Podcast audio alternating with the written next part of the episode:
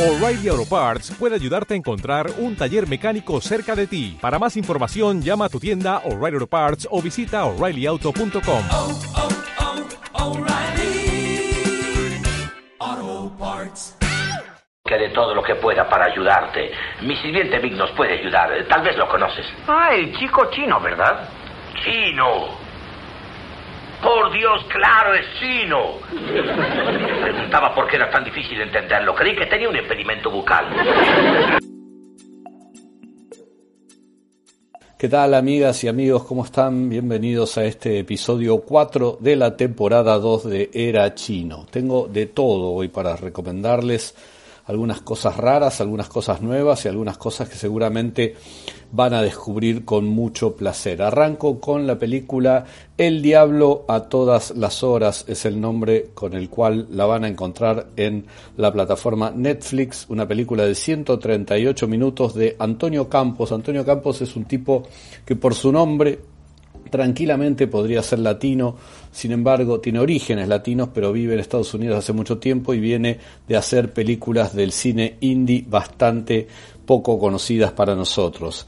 El Diablo a todas horas es una película muy, pero muy, pero muy interesante para mí y voy a tratar de explicarles sin spoilear el por qué. Primero quiero hablar de la novela en la cual se basa. Es una novela de un tipo que me parece sumamente interesante, o por lo menos las pocas cosas que he leído de él me han gustado mucho. Donald Ray Pollock. Cuando me enteré que estaban haciendo esta película me puse como bastante contento. Después cuando me enteré, valga la redundancia, que era Campos el director, empecé a dudar porque no tenía mucho conocimiento de él estuve revisando algunas películas de su cine y dije, bueno, pongámosle fichas y veamos qué sale de aquí.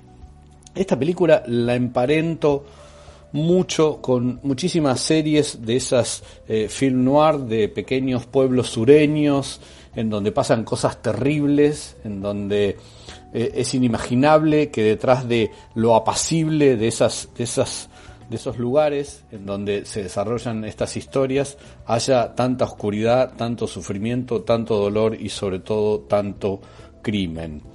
Eh, los protagonistas, terrible elenco, eh, terrible elenco. Se destacan para nosotros los más conocidos, por ejemplo, Tom Holland, Robert Pattinson, Bill Skarsgård, Riley Keough, Sebastian Stan.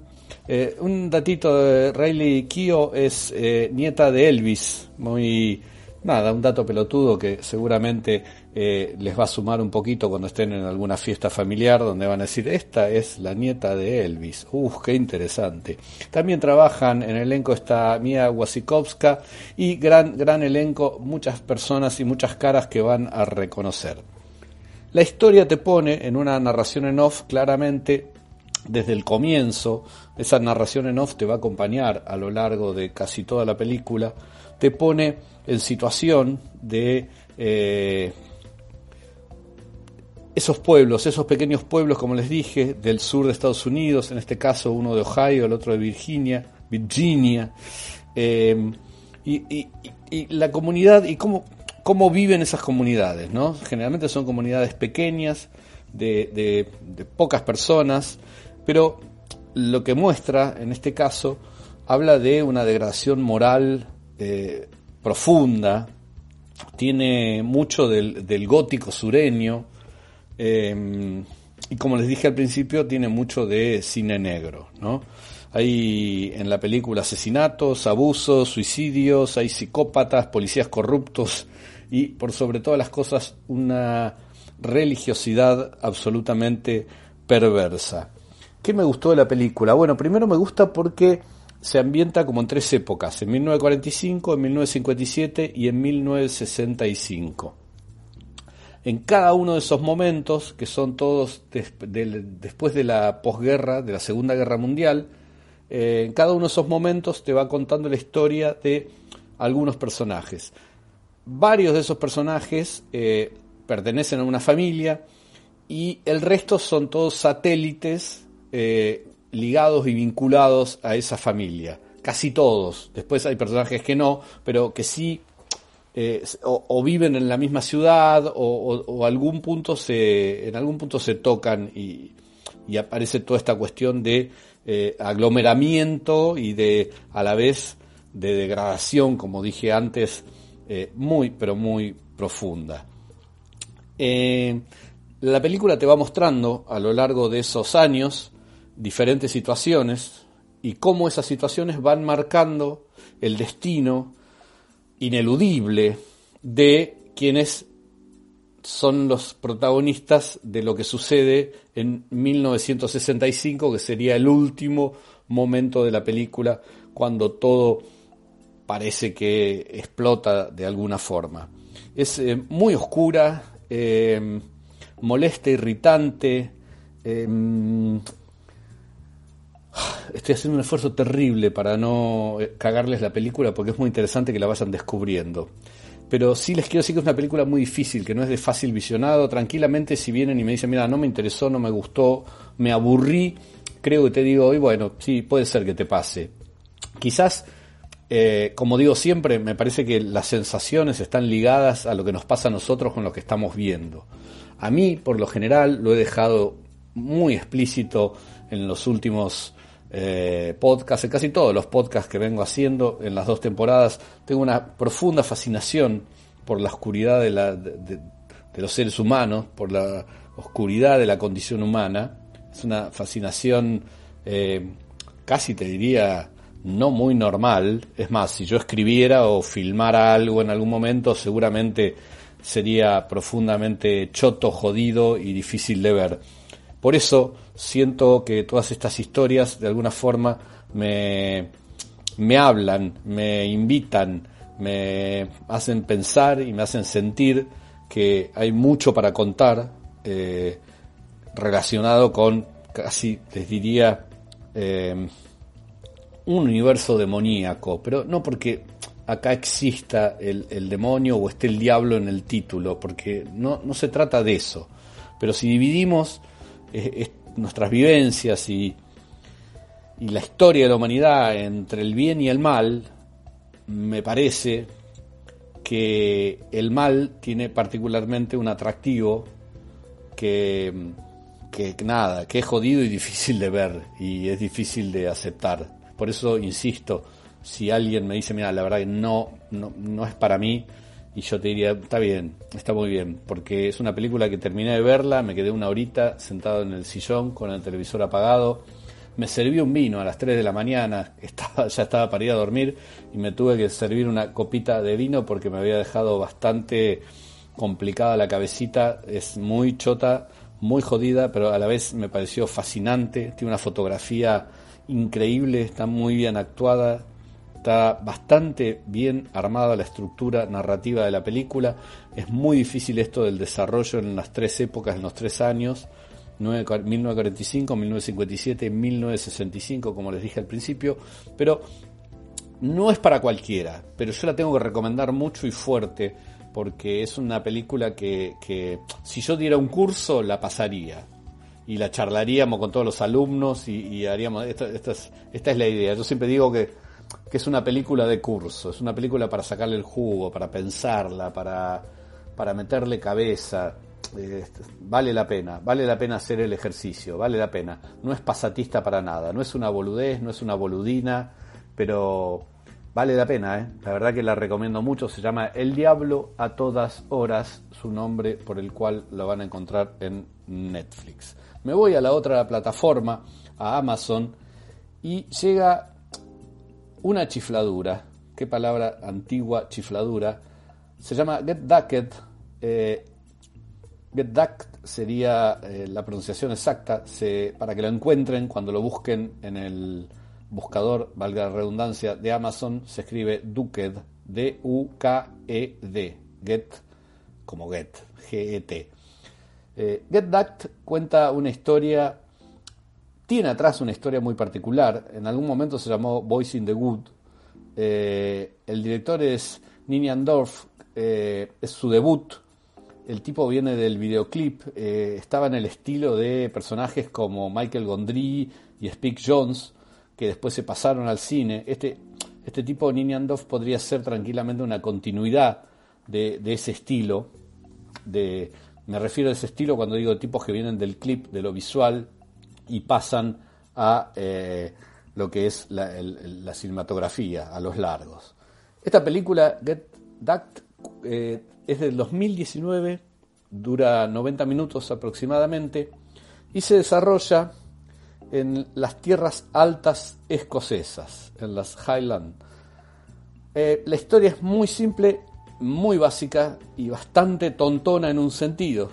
Eh, son cuatro jóvenes, tres que se las traen, bastante, bastante espillos, bastantes delincuentes, eh, jóvenes, delincuentes en el mejor sentido, no porque sean criminales, sino atorrantes, eso quise decir, atorrantes, que eh, los obligan de alguna forma a hacer un recorrido campestre, un recorrido a lo largo de las altas tierras escocesas que los va a transformar. Eso existe en realidad, es un programa para chicos eh, dificultosos, por decirlo de alguna forma, que eh, se llama Duque de Edimburgo. ¿eh? ¿Y, y qué hacen? Bueno, los dejan a los chicos en una parte y le dicen, bueno, tienen que ir hasta el norte y llegar a un campamento, ahí van a poder tomar agua, comer, qué sé yo, y después seguir caminando y llegar a otro lugar y se, entiende que ese recorrido entre esas montañas donde van a padecer frío, hambre, no sé, diferentes cosas, eh, van a tener que bancársela para, para dormir y todo en, en el medio de ese recorrido, se entiende que todo eso los va a templar de alguna forma, les va a templar el carácter, por decirlo de alguna forma, que los va a, a encauzar de sus vidas eh, fuera de la carretera. Básicamente, esta es la idea de ese programa que, insisto, existe en Escocia. Estos tres atorrantes con otro pibe que no es nada atorrante, que es bastante buenito, digamos, son los cuatro que van a llevar adelante esta historia. Y ahí parten, ahí los dejan en un colectivo, parten caminando. En el camino se van a encontrar con un grupo de adultos que los consideran un estorbo a los millennials y a los centennials y quieren que desaparezcan de este mundo. Entonces, tiene esa impronta de película juvenil tipo Los Goonies o Cuenta conmigo. ¿eh? Les pido perdón Cuenta conmigo, no a los Goonies, me parece que está emparentada con los Goonies. Cuenta conmigo es una película que está cinco escalones arriba de Get Ducked, pero aún así la impronta es esa, es la aventura, pero en este caso, ya les digo, con ese acecho de personajes psicopáticos que los quieren cazar, atrapar, matar directamente. En ese interín van a suceder un montón de cosas por demás divertidas, van a aparecer personajes muy graciosos, eh, gags muy buenos, dentro de una película que es bastante tontona, por cierto. Yo, les digo esto, creo que si eh, le hubieran puesto un poquito más de pimienta, si se hubieran resuelto algunos temas temporales, algunos problemas de guion, estaríamos frente a lo que podría haber sido una película épica, generacional, para millennials y centennials. Pero bueno, no lo fue, pero por muy poco, ¿eh? Está muy al borde de ser una gran película. Me reía carcajadas por lo menos 10 veces. Yo no sé para ustedes encontrar películas o series que los hagan reír a carcajadas si es fácil. Yo no, no, no suelo reírme a carcajadas. Eh, en, esta, en esta película me reía carcajadas mínimo 10 veces. Y ya cuando hablo de eso, para mí ya es que hay algo en la película que está bastante, bastante bien. Hay momentos en los cuales pareciera que se cae, momentos en los cuales los chistes son muy fáciles, pero muy fáciles, y de golpe en el medio ¡pua! aparece otro chiste recontra bueno.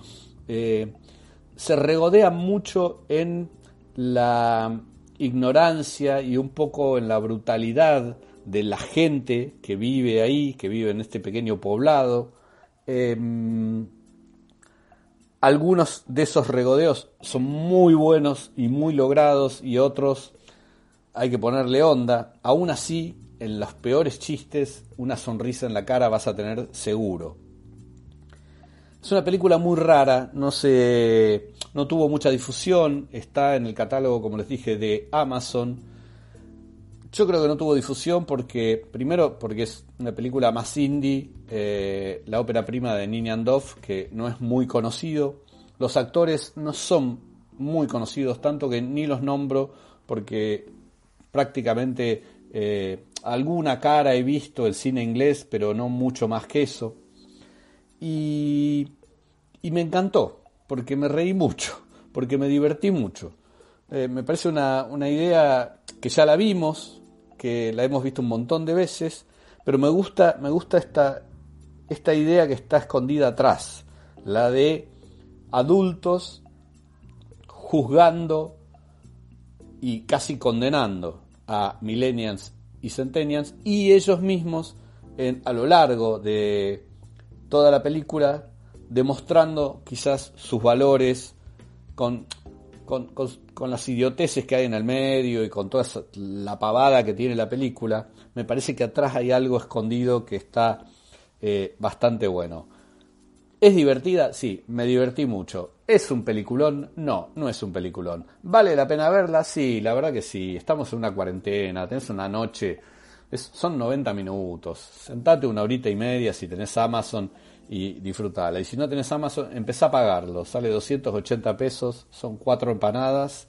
Eh, me parece que empanadas de carne ¿eh? me parece que eh, vale la pena tenerlo como plataforma y este tipo de productos que están escondiditos por ahí que nadie te los va a recomendar te los recomiendo yo que honestamente estoy haciendo una búsqueda ahí tratando de encontrar cositas que, me diviertan y que les puedo recomendar se llama Get That eh, insisto Originalmente se iba a llamar Voice in the Good, pero quedó eh, Get That, así quedó el nombrecito. Una película del 2019, 90 minutos está en Amazon. Es un delirio que espero que compartan y que se diviertan tanto como me divertí yo, por lo menos gran parte de la película.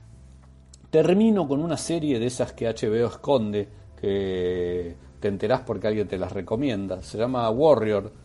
Es una serie que está inspirada en textos de Bruce Lee y producida por la hija de Bruce Lee, Shannon. Shannon Lee, por supuesto.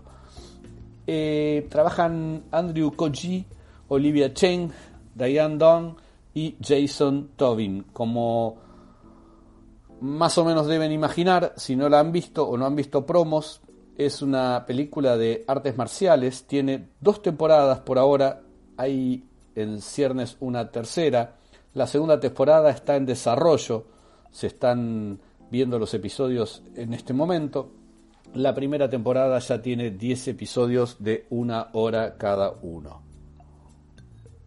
Esta temporada 2 tiene también, o el plan es 10 episodios de una hora para que tengamos ahí un montón de horas de artes marciales para disfrutar.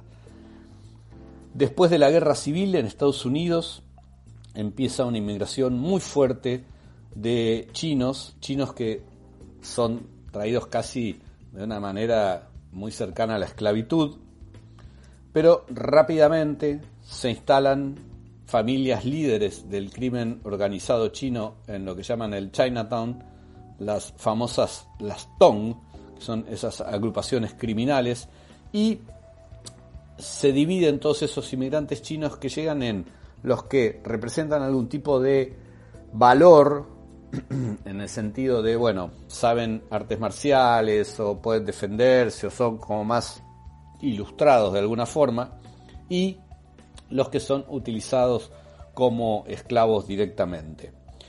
Es una gran serie de acción, como les dije, tiene maravillosas, maravillosas coreografías de artes marciales, pero no, no se queda en eso, sino que tiene, como les dije, mucha acción, tiene un gran contenido dramático y una trama que se pone muy, pero muy interesante, porque hay un protagonista, eh, Andrew Kochi, que llega y en, las primera, en el primer episodio ya directamente patea culos y una de las organizaciones criminales lo, lleva para ser mano de obra de ellos, pero él tiene una meta, apenas llega a ese pueblo, a ese lugar, él tiene una meta que tiene que ver con encontrar a alguien de su pasado que ya está en Estados Unidos, que ya está en estas tierras.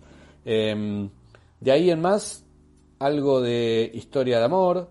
Ah, un detalle que no quiero dejar pasar. Tiene mucho sexo, bastante desnudo, bastante desnudos, ¿no? Estaba pensando si explícito o no, explícito no, no van a haber eh, escenas explícitas, pero sí tiene mucha desnudez, mucho, mucho sexo, mucha actividad sexual. Eh, me sorprendió, me sorprendió gratamente porque no es sexo berreta ni barato, sino que está muy bien puesto, eh, en el mejor sentido, por supuesto. Pero em, no quiero dejar de mencionarlo porque por ahí eligen verlo con alguna persona menor de edad que le guste las artes marciales y puede haber padres sorprendidos, porque todos los que somos padres sabemos que no hay nada peor para nosotros que ver un polvo en la televisión bastante explícito cuando estamos al lado de nuestros hijos. Por más que tengan 30, siempre un poco de incomodidad no genera.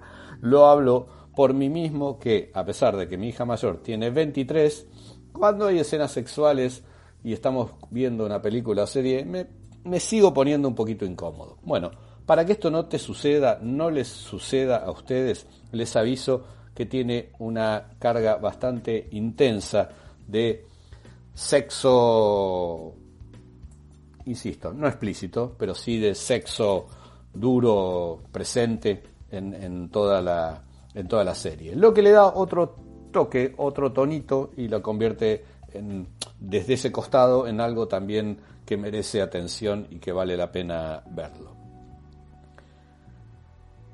Tiene algo, yo no sé si vieron, en algún momento les voy a recomendar con mayor detalle Into the Badlands. Quizás no tiene el preciosismo extremo que tenía Into the Badlands, pero tiene algo de eso, Warrior. Tiene algo de, de eso y, y me gustaría mucho que la vean porque vale la pena más allá de las artes marciales y que les guste o no las artes marciales. Me parece que hay una buena historia, una pintura de época, drama, romance, acción, un poquito de violencia, condimentos maravillosos para disfrutar de Warrior de HBO. Hago un repasito de todo lo que recomendé en este episodio, El Diablo a todas horas, película de 138 minutos de Antonio Campos que pueden encontrar en la plataforma Netflix. Get Ducked está en Amazon, 90 minutos de Ninian Duff y terminé con Warrior, la serie de HBO, dos temporadas confirmadas, la segunda temporada en pleno desarrollo, y la primera ya disponible en la plataforma. Hace mucho tiempo eh, vi una película que me, me, sorprendió bastante, quizás no me atrevería a verla de nuevo, pero sí yo ya trabajaba como crítico y me dejó con muchas preguntas y con una sensación de haber visto una película que me había parecido revolucionaria en aquel momento. Esperen que voy a tomar un vaso de agua, me estoy quedando sin voz. ¿eh? Esto no debería hacerse en un podcast, pero ustedes son mis amigos, los considero eso y me permito hacer una pausa para tomar un trago de agua. Gracias. Esta película se llamaba Threesome, era una película que contaba una relación eh, de tres, con eh, actores que en aquel momento estaban explotaban, digamos. Estaba Andrew Fleming, que lo, conocen, lo recontratienen. Lara Flynn Boyle, que era una de las chicas del momento, había sido bastante famosa en Twin Peaks de David Lynch. Y Stephen Baldwin, que era como el más pequeño de los Baldwin, de los hermanos Baldwin. Los tres, eh, los tres habían hecho esta película de Andrew Fleming que se llama Threesome que tenía una maravillosa banda sonora, maravillosa. ¿eh? Eh, es una película, insisto, no sé si habrá envejecido mucho, me parece que en aquel momento la historia era bastante picante y provocadora. Quizás hoy día, con todo lo que hemos visto, ya no lo sería, pero más allá de eso, insisto, la banda sonora es muy, pero muy buena. Y quiero cerrar este podcast como vengo haciendo durante toda la segunda temporada, con un tema de una banda sonora de una película. Eh, lo que vamos a escuchar se llama He's My Best Friend y la banda se llama Jellyfish. Eh, es muy bonito tema, escúchenlo tranquilito, disfruten y nos encontramos en el próximo episodio de Era Chino, será el episodio 5 si no me equivoco. He's My Best Friend Jellyfish. Chao.